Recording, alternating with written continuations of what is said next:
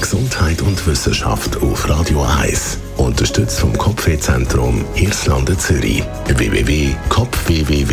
www.kopfwww.ch Übermorgen Mittwoch ist der Valentinstag, ein Tag, wo kommerziell ja doch ziemlich präsent ist. Ein Tag zwischen Kommerz und Romantik, kann man sagen. Aber wie viele Paar feiern denn wirklich den Valentinstag? Da gibt es eine größere Umfrage aus Deutschland. Und da hat man gesehen, jedes zweite Paar feiert den Valentinstag in irgendeiner Form. Allerdings nicht jedes Jahr. Also je nachdem lädt man mal einen Valentinstag aus und feiert nicht.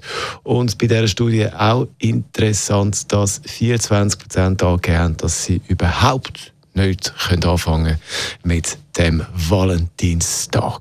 Wie auch immer, Valentinstag, ja oder nein. Wir bleiben beim Das ist ein Radio 1 Podcast. Mehr Informationen auf radio1.ch.